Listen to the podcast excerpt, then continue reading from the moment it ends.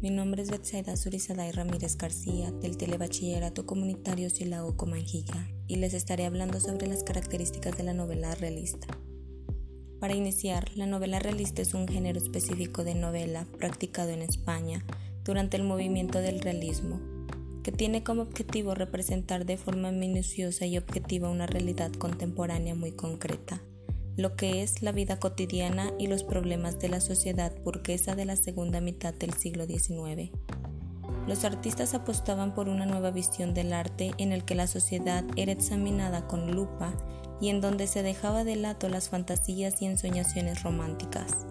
Principalmente se caracterizaba por aplicar el costumbrismo en el que situaban al lector en situaciones cotidianas y habituales.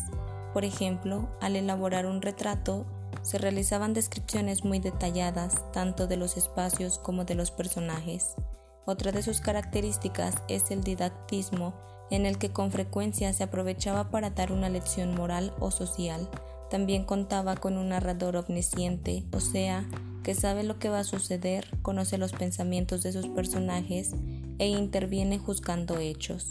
Asimismo, contraponían lo rural y lo urbano para reflejar el gran cambio que se estaba viviendo en la sociedad debido a las revoluciones industriales. Y por último, tienen una estructura lineal que nos presenta los hechos de manera cronológica. Bueno, esto sería todo de mi parte, espero les haya gustado y nos vemos en la próxima.